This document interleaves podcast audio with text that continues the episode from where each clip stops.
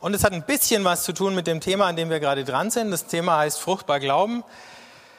Ähm, beim letzten Mal ging es ein bisschen drum, wie äh, nehme ich denn die Verantwortung äh, für mein geistliches Leben, für meine Beziehung zu Gott in eigene Hände? Das heißt, wie höre ich auf, davon abhängig zu sein, dass irgendjemand anders mich versorgt, mich füttert? Ähm, und zwar schlicht deswegen, weil es einfach nicht funktioniert. Das reicht nicht. Äh, das kann kein anderer liefern, mich mit Gott so in Kontakt zu halten. Der Einzige, der das kann, das bin ich selber. Und wenn ich ähm, das vergesse, dass das meine äh, Verantwortung ist, dann erstens leidet meine Beziehung zu Gott drunter. Ähm, das andere ist, dann belastet es auch manchmal das Verhältnis zu den anderen, wenn die nicht liefern, was ich jetzt gerade brauchen würde in dem Moment oder was ich meine, dass ich brauche. Und äh, es wird einfach schwierig. Und ähm, ich habe den Eigendynamiken, die sich sonst in meinem Leben breit machen, den Anforderungen, die meine Familie, meine Arbeit und so an mich stellen und unter denen wir manchmal leiden und sagen, Mensch, äh, und jetzt kommt Gott auch noch dazu, als jemand, der was erwartet von mir, muss das sein. Ich habe auch diesen anderen Anforderungen gar nichts mehr entgegenzusetzen. Ähm, und nur so, um beim letzten Mal anzuknüpfen, bei dem, ähm, dass es eben doch einfach eine gewisse Anstrengung meinerseits braucht, um Raum zu schaffen, um erstmal all die anderen Sachen, die sich sonst so ungehindert breit machen würden, die alles zuwuchern würden in meinen Gedanken und die mich äh, unbegrenzt auslasten könnten, einfach mal zur Seite zu schieben regelmäßig, um dann zu sagen, so, und jetzt möchte ich Zeit haben für das und für den, der wirklich wichtig ist in meinem Leben. Der Michael hat mir zum Geburtstag ein Buch geschenkt von Abraham Heschel, ein jüdischer Philosoph und äh, Theologe, und der schreibt in diesem Buch, der Glaube ist die Frucht harter, ständiger Pflege und Wachsamkeit, darauf zu beharren, einer Vision treu zu bleiben. Kein Akt der Trägheit, sondern das Streben danach, unsere Sensibilität für ihn, Gott, wach zu halten. Das ist das, worum es geht. Unsere Sensibilität für Gott wach zu halten. Und so paradox wie das ist, man kann die ja nicht machen, aber man kann sie wach halten und man kann sie, indem man sie vernachlässigt, natürlich dann auch irgendwann mal verlieren, weil alles andere lauter dröhnt als diese stille Gegenwart. Und deswegen möchte ich euch einladen, ins äh, sechste Kapitel des Matthäusevangeliums mit mir zu gucken und wir gehen da ein ganzes Stück durch heute denn da geht es um das Thema, wie hängt unser Gebet und unser Alltag denn zusammen. Es beginnt in Vers 5. Jesus sagt, wenn ihr betet, so sollt ihr nicht sein wie die Heuchler, die gerne in den Synagogen und an den Straßenecken stehen und beten, damit sie von den Leuten gesehen werden. Wahrlich, ich sage euch, sie haben ihren Lohn schon gehabt.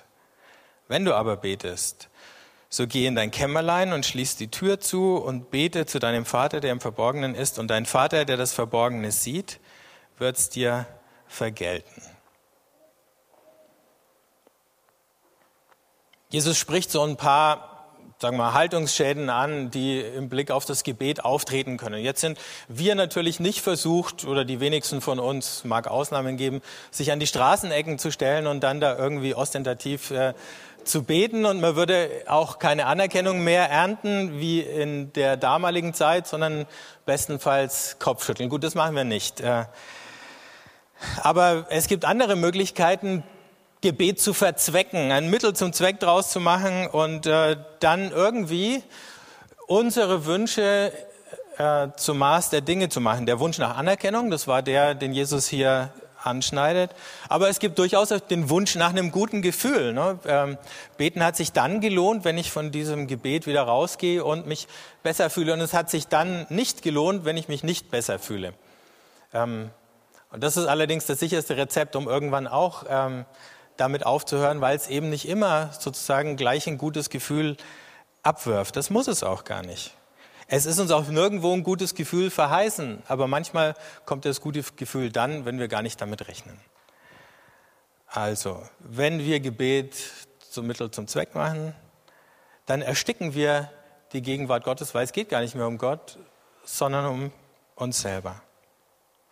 Und es gibt auch diese Art von selbstbewussten Beten, also selbstbewusst in dem Sinn, dass wir uns selber äh, ständig dabei beobachten. Ich schaue mir zu, wie in einem Spiegel, beobachte mich bei dem, was ich gerade mache äh, und versuche das zu bewerten.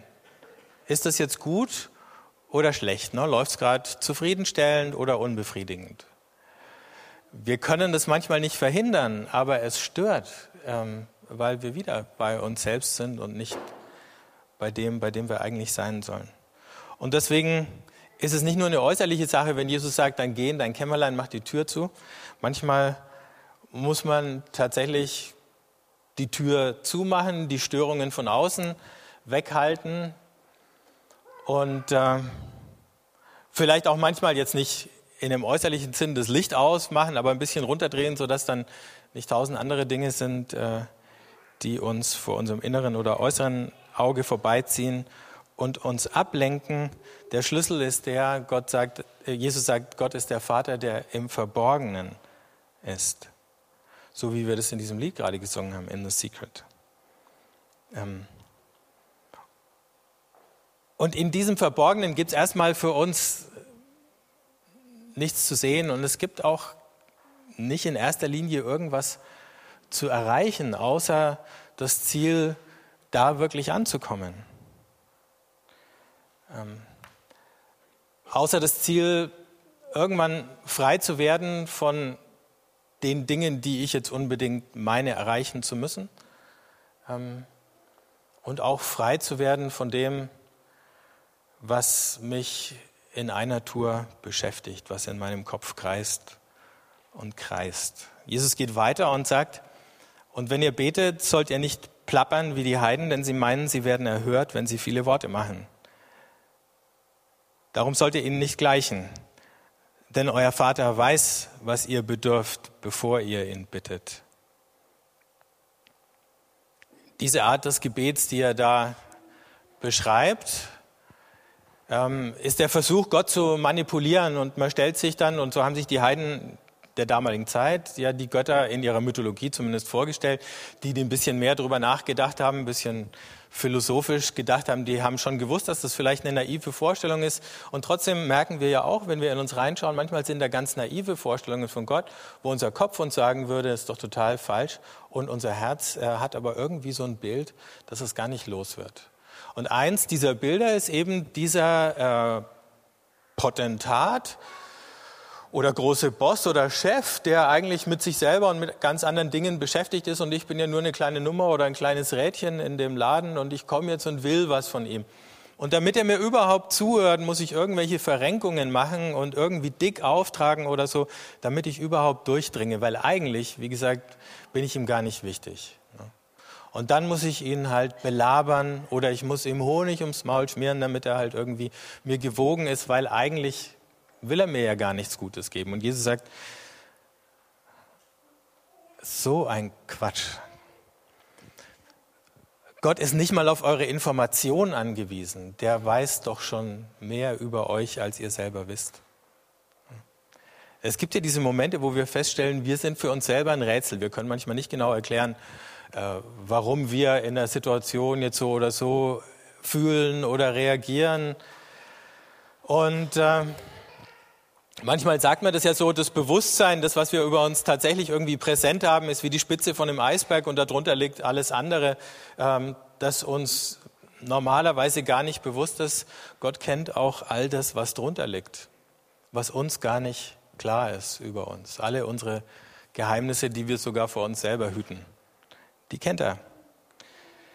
Das heißt, ich brauche gar nicht so weit auszuholen, um Ihnen das alles zu erzählen. Ich darf gern kommen und mein Herz ausschütten, wenn ich traurig bin oder wenn ich fröhlich bin. Aber ich brauche das nicht ewig zu tun. Und ich brauche das nicht eben mit dem Hintergedanken, Gott für irgendwas günstig zu stimmen, was ich gerne von ihm hätte. Gott braucht nicht meine Informationen, er braucht auch nicht meine Erklärungen. Ich muss mir nicht mal selber irgendwas erklären in dem Moment, wo ich Gott suche. Und schon gar nicht irgendjemand anders. Das heißt, ich muss auch gar nicht so sehr über mich selber nachdenken. Ich kann zur Kenntnis nehmen, wie es mir geht, aber ich brauche mich nicht zu analysieren. Das ist ja die andere Geschichte. Ich könnte jetzt dann ewig irgendwie Tiefbohrungen anstellen im Gebet und dann wäre ich wieder nur alleine mit mir selber.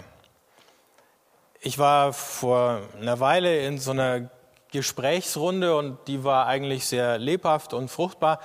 Ähm, allerdings gab es in der Runde dann eine Person, die so über die mehreren Stunden, die wir da zusammen waren, ungefähr 50 Prozent der Redezeit ganz alleine bestritten hat. Das ist der Person gar nicht aufgefallen. Als ich sie dann wieder getroffen habe, hat sie gesagt, das war aber ein schönes Gespräch. Und ich habe mir gedacht, ja, ja, das war's schon äh, aus deiner Sicht. Äh. Aber manchmal, glaube ich, kann es uns mit Gott genauso gehen. Wir kommen irgendwo hin und sagen, Gott, du weißt ja gar nicht, was alles war. Und dann fangen wir an zu reden und zu reden und zu reden und zu reden. Und dann sagen wir, danke Gott, das war ein schönes Gespräch. Und Gott sagt, aber äh, halt. Und wir sind schon wieder weg. Das Ziel ist nicht, solche schönen Gespräche zu haben. Die fühlen sich sogar gut an. Ne? Ähm. Aber auch das ist nicht der Sinn der Übung, sagt Jesus hier. Die stille Kammer, ähm, von der er da spricht, ist ein Ort, wo wir uns hin zurückziehen können. Das kann tatsächlich eine Kammer sein oder wird es wahrscheinlich in den meisten Fällen für die meisten von uns sein. Aber da eine Gewohnheit draus zu machen und sich einen Vorsatz draus zu machen. Und wenn man mal, jetzt fragt natürlich der eine oder andere, ja und, wie viel Zeit braucht man da? Ähm, Wenn ihr euch ein Ziel setzen wollt, dann setzt euch mal das Ziel 20 Minuten am Tag ähm, mit Gott zu reden. 20 Minuten ist auf 24 Stunden gerechnet nicht viel. Ne? Ähm, aber heldenhafte äh, Ziele, die verfehlen wir dann sowieso und dann lassen wir es immer gleich bleiben. Aber 20 Minuten ist einigermaßen machbar. Weniger als 20 Minuten, da schaffen wir es meistens gar nicht irgendwie runterzufahren. Und ich weiß nicht, wie es euch geht. Ich finde es leichter, ähm, wenn, sagen wir mal, das allererste an meinem Tag ist, dass ich aufstehe und mir eine Tasse Kaffee mache, damit ich richtig wach bin. Aber wenn ich dann anfangen würde, Zeitungen zu lesen oder noch schlimmer, E-Mails anzugucken oder so, und dann versuchen würde, äh, in Kontakt mit Gott zu kommen, dann habe ich schon so viel hier deponiert, was jetzt sozusagen sein Eigenleben schon längst angefangen hat, dass es schwerer ist. Andere würden sagen, okay, wenn die Arbeit hinter mir liegt, dann bin ich äh, davon vielleicht entlastet, das kann auch sein. Aber ich würde mal schätzen, für zwei Drittel oder drei Viertel ist morgens tatsächlich die beste Zeit.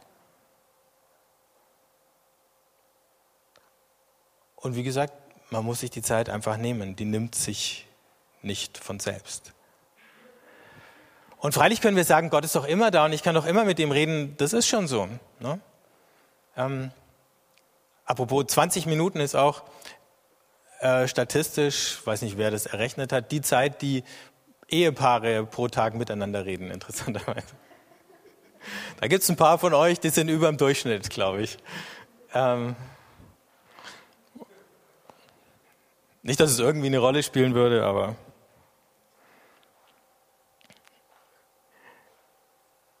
Aber ich glaube, wenn wir solche Zeiten haben, wo wir uns wenigstens für 20 Minuten um nichts anderes Gedanken machen, dann sind wir im Rest der Zeit, die wir täglich unterwegs sind, auch in einer anderen Art und Weise ähm, mit Gott verbunden. Nicht, dass wir es immer spüren würden oder so, aber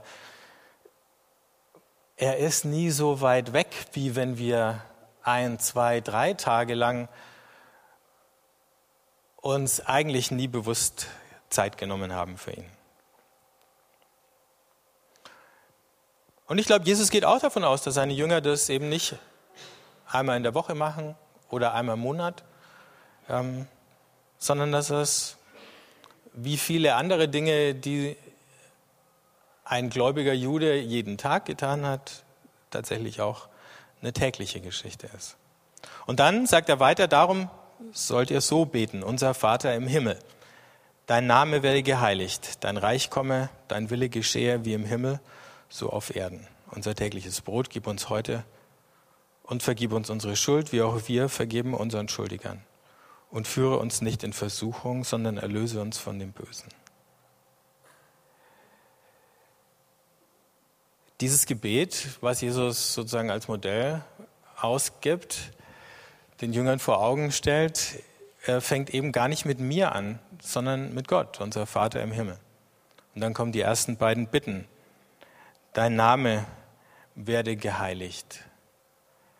Das mit dem Vater ist noch leicht zu verstehen oder einzuordnen. Jesus gibt Gott damit ja auch einen Namen. Und gleichzeitig wissen wir, dass der Name im Judentum heilig war, so heilig, dass man ihn gar nicht aussprechen durfte. Und dann hat man entweder statt dem Namen Gottes der Herr gesagt oder manchmal hat man auch nur der Name gesagt und damit Gott gemeint. Also Gott gibt seinem Volk im alten Bund nichts anderes als den Namen, woran sie sich halten können. Und dann seine Gebote, sein Wort. Da kommen wir dann nächste Woche drauf. Ähm, und in dem Namen ist er sozusagen gegenwärtig. Wir kennen das ja, ähm, wenn man irgendwo was ähm, ausgefressen hatte in der Schule und irgendein Lehrer versucht einen da auf dem Pausehof zur Rede zu stellen und er kennt einen noch nicht, dann ist die erste Frage, was ist dein Name? Äh, wie heißt du? Damit man dann hinterher sozusagen behaftet werden kann bei dem, was man dann da verbockt hat. Ne? Oder die, Pol die, Polizei fragt natürlich nach dem Ausweis. Äh, um unseren Namen, unsere Identität festzustellen.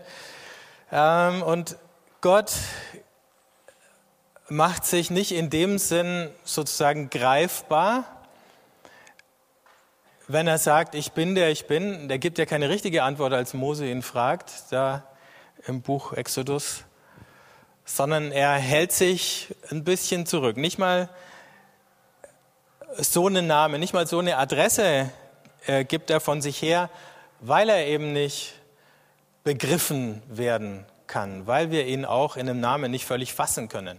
Das Einzige, was der Name uns sozusagen gibt, ist der Punkt, wo wir diesem Geheimnis begegnen, das wir eben nicht ergründen und nicht erfassen. Und deswegen ist es gar nicht so schlecht, mit dem Namen Gottes anzufangen in, in dem Gebet, weil wir dann merken, ähm, Gott ist eben nicht das Maskottchen, das wir packen können und überall irgendwo nach Belieben mit hinschleifen, sondern es ist umgekehrt. Er ist sozusagen der, der uns in seine Gegenwart einlädt und wir nicht ihn in unsere. Und er ist uns nah, aber wir kriegen ihn nicht zu fassen und wir sollen ihn auch gar nicht zu fassen kriegen. Wenn, dann eher umgekehrt. Wie kriegt er uns zu fassen? Und von dem Namen geht es zu dein Reich. Was ist dir wichtig? Wie ähm, möchtest du, dass die Welt um mich her ausschaut? Wie kann dein Wille geschehen? Oder wo geschieht er? Und wo ist deswegen mein Platz in dieser Welt? Und wenn diese Bitten durch sind, dann kommt der Schritt zum Vertrauen, dann geht, kommt die Bitte um das tägliche Brot. Dann geht es um die Sorgen meines Alltags, das ist manchmal mehr als nur Brot. Dann kommt die Bitte um die Vergebung und die Bitte um den Schutz vor der Versuchung. Es geht um meine Sorgen, es geht um meinen Groll, indem ich zusage, dass ich auch den anderen vergebe, die sich gegen mich versündigt haben. Und es geht darum, ähm, dass ich mich Gott anvertraue dass er mich schützt. Aber es beginnt eben nicht, mein Gebet beginnt gar nicht mit äh, meiner Befindlichkeit. Und es kehrt streng genommen auch gar nicht wieder dahin zurück. Ähm, nach dem Vater unser schiebt Jesus noch ein paar Kommentare nach, die eigentlich in dem Gebet schon drin waren und sagt in Matthäus 6,14, denn wenn ihr den Menschen ihre Verfehlungen vergebt, so wird euch euer himmlischer Vater auch vergeben. Wenn ihr aber den Menschen nicht vergebt, so wird euch euer Vater eure Verfehlungen auch nicht vergeben. Ähm, in dem Vater unser fangen wir mit dem Du an und das ist Gott und dann kommen wir zurück zum Wir und gar nicht zum Ich. Das heißt ja nicht mein täglich Brot, sondern unsers. Und das gilt nicht nur in dem Moment, wo man das zusammen betet mit anderen, sondern Gott will gar nicht, dass ich zurückkomme zu mir selber alleine, sondern in dem Moment, wo ich sozusagen mich auf ihn eingelassen habe, stehe ich auch schon in der Gemeinschaft mit allen anderen, die mit ihm verbunden sind. Und ich bin gar nicht isoliert. Ich kann gar nicht isoliert glauben. Ich kann auch nicht mal isoliert beten. Selbst in meinem Kämmerchen bin ich das ja nicht, sondern ich bin Teil einer ganzen Gemeinschaft von Menschen, die manchmal alle in ihrem Kämmerchen und manchmal zusammen beten und Gott suchen. Also es geht vom Du nicht zurück zum Ich, sondern weiter zum Wir.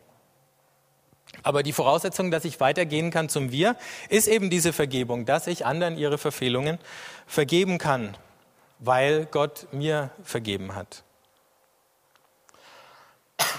Das heißt, ich muss mich mit den anderen versöhnen lassen, um Teil dieses Wirs zu werden.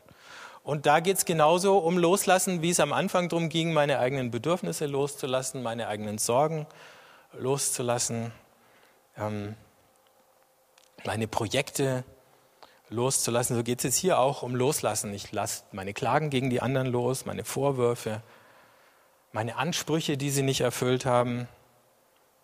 Und all das hindert mich in der richtigen Haltung vor Gott zu sein. All das würde bedeuten, sozusagen mit geballter Faust vor Gott zu stehen, anstatt mit offener Hand, in die er was reinlegen kann. Und solange wir da noch mit geballter Faust stehen,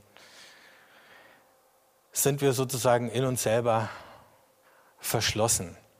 Wenn ich jetzt natürlich spüre, da war irgendeine Sache, die mich verletzt und geärgert hat, dann kann ich sagen, das hat mich verletzt und das hat mich geärgert. Aber ich brauche jetzt nicht diese Verletzung und diesen Ärger endlos äh, in einer Endlosschleife in meinem Kopf laufen zu lassen und auch nicht die Szene x-mal ablaufen zu lassen, sondern ich kann dann tatsächlich sagen, vielleicht muss ich auch mehr als einmal sagen, ich lasse das jetzt los. Ich vergebe dem anderen oder vielleicht bin ich noch nicht so weit und sage, ich will dem anderen vergeben. Ähm, aber ich höre auf, mich damit zu beschäftigen.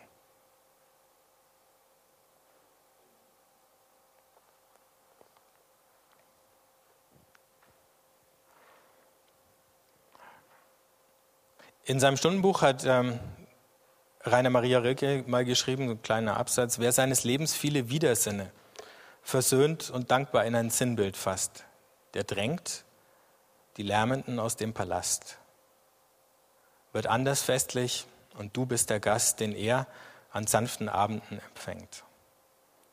Da hat er manches von dem, was ich gerade versucht habe zu beschreiben, ganz schön zusammengefasst. Unser Leben verläuft alles andere als äh, geradlinig und manchmal treffen wir auf diese Widersinne, Dinge, die wir nicht verstehen, Dinge, die uns äh, schmerzhaft äh, erscheinen, Dinge, mit denen wir hadern.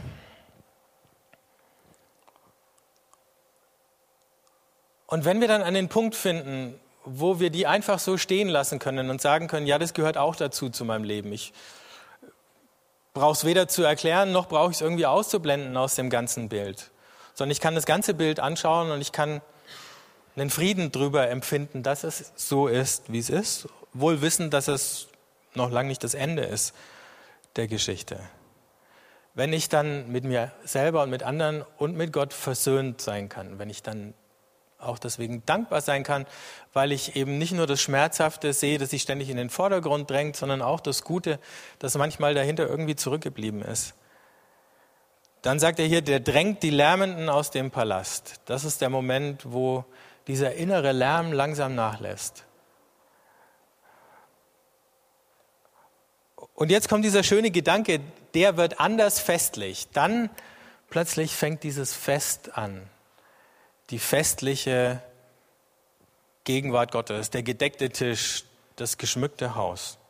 Und du bist der Gast, Gott ist der Gast, den wir dann empfangen können, wenn wir uns haben versöhnen lassen mit ihm, mit uns selber und mit den anderen. Und mit all den Höhen und Tiefen in unserem Leben, die wir mal verstehen und mal rätselhaft finden.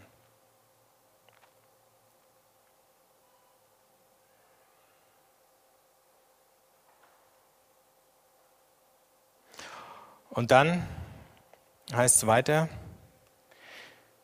und jetzt geht es wieder zurück vom Gebet zum Alltag. Ihr sollt euch nicht Schätze sammeln auf Erden, wo sie die Motten und der Rost fressen und wo die Diebe einbrechen und stehlen. Sammelt euch aber Schätze im Himmel, wo sie weder Motten noch Rost fressen und die Diebe nicht einbrechen und stehlen. Denn wo dein Schatz ist, da ist auch dein Herz. Niemand kann zwei Herren dienen. Entweder wird er den einen hassen oder den anderen lieben oder wird sich an den einen hängen und den anderen verachten. Ihr könnt nicht Gott dienen und dem Mammon. Da geht es tatsächlich um die Freiheit.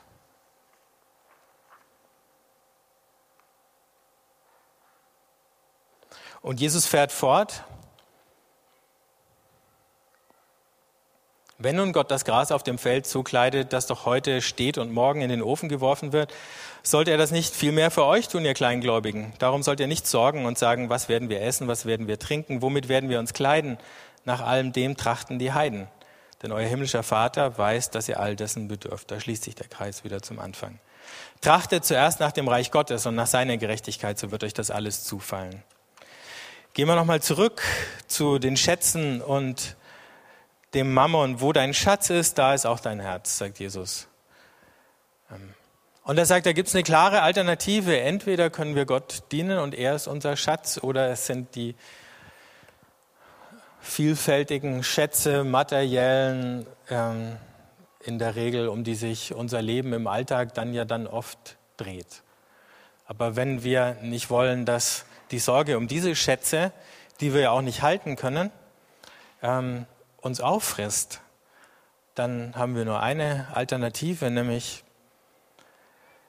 aufhören, uns Sorgen zu machen, Gott zu vertrauen,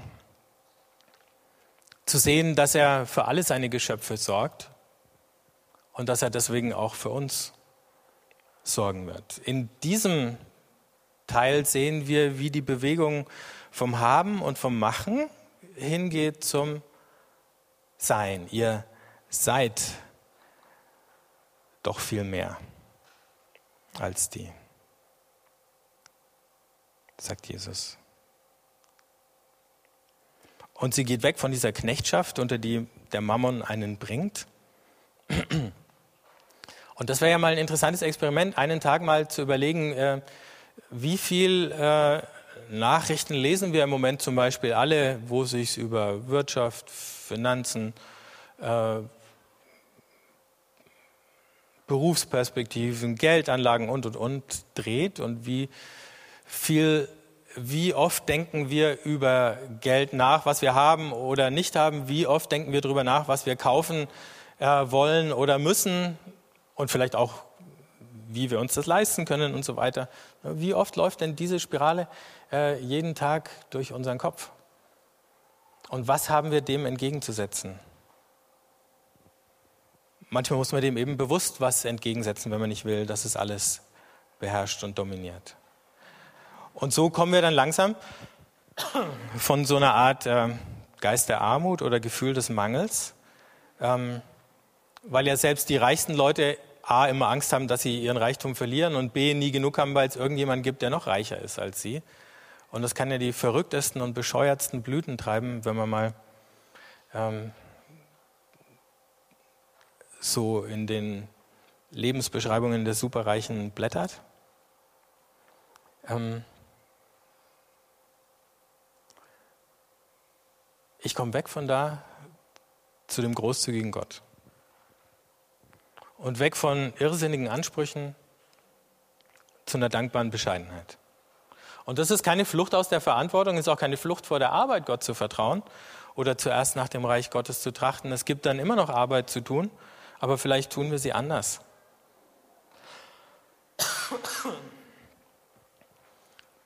ähm Und wenn wir sie anders tun, dann merken wir, das Gebet ist gar nicht sozusagen nur ein Abschalten von der Arbeit, sondern es ist eine Vorbereitung auf eine andere Art zu arbeiten. Es ist nicht einfach nur eine Freizeitaktivität, sondern es ist der eine Anker, in dem alle Bereiche unseres Lebens zusammenlaufen. Aber das Gebet ist eben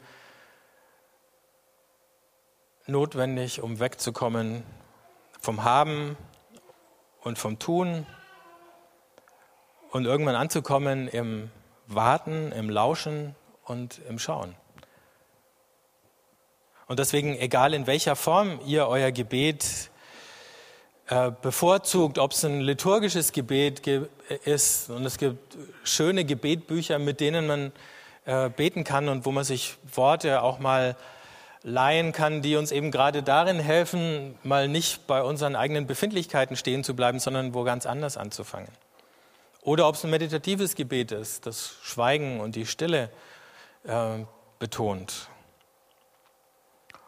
Oder ob es eben ein vielleicht nicht allzu langatmiges sich hinsetzen und erzählen ist, ein Warten und ein Fragen und ein Hören. Ähm, egal welche Form. Aber diese Haltung des Schauens und des Lauschens, das ist die, zu der Jesus uns einlädt. Und das ist der Moment, wo wir plötzlich entdecken, wo Gott sich regt in unserem Leben und in unserer Umgebung. Wo wir plötzlich entdecken, wo das Reich Gottes schon längst da ist. Es kommt ja nicht erst durch uns oder mit uns. Es ist schon da. Und wenn wir das sehen, dann verstehen wir auch, was unsere Aufgaben da drinnen sind, das zu pflegen und zu unterstützen. Und das wird wieder bei jedem ganz anders ausschauen. Ich möchte euch ein Gebet mitgeben in eure Woche, ähm, mit dem er, egal welche Art von Gebetszeit, eigentlich sehr schön beginnen kann. Es stammt vom Nationalheiligen der Schweiz vom Niklaus von der Flü.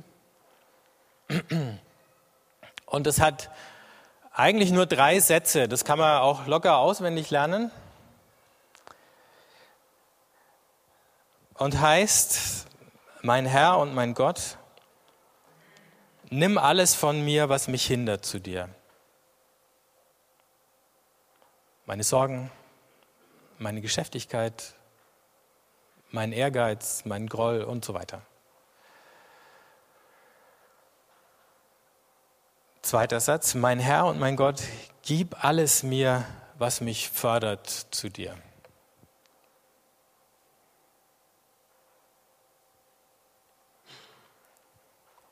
Und das ist zuallererst die Gnade, einfach mal loslassen zu können. Und dann das Vertrauen, dass Gott es gut mit mir meint. Das Vertrauen auf seine Barmherzigkeit. Und jetzt kommt der schwierigste Satz, aber gleichzeitig der schönste, finde ich, in dem Gebet, mein Herr und mein Gott, nimm mich mir und gib mich ganz zu eigen dir. Wenn wir, egal in welcher Form wir beten, an den Punkt kommen, dass wir das sagen können und spüren, dass es tatsächlich auch eintritt, dass Gott mich, mir selber wegnimmt. Dass ich mich, wir sagen es ja, auf ihn verlassen kann. Und das hat ja tatsächlich damit zu tun, ich verlasse mich. Ich kriege so eine, auch einen Abstand zu mir selber. Wenn ich an den Punkt kommen kann, ähm, dann bin ich beschenkt. Dann ist was Großes passiert. Und wenn ich dann merke, jetzt kann ich ganz ihm gehören. Das ist das Ziel. Für nichts anderes äh, brauchen wir diese Zeit. Für nichts anderes müssen wir das Beten lernen, manchmal üben, dass uns das gelingt. Und wenn das passiert, dann fangen Wunder an zu passi passieren. Kleine und große. Manche, die nur ihr seht, manche, die vielleicht nicht mal wir selber sehen, sondern nur Gott und irgendwann mal jemand anders, dem es auffällt. Dann sind wir an dem Punkt, wo wir wachsen. Dann sind wir an dem Punkt, wo wir noch was übrig haben, was wir an andere verschenken können.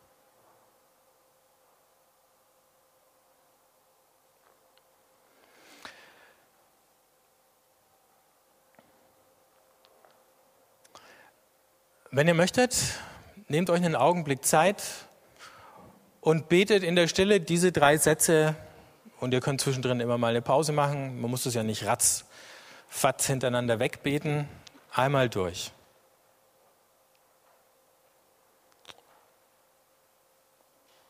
Probiert's mal aus und macht euch dieses Gebet zu eigen.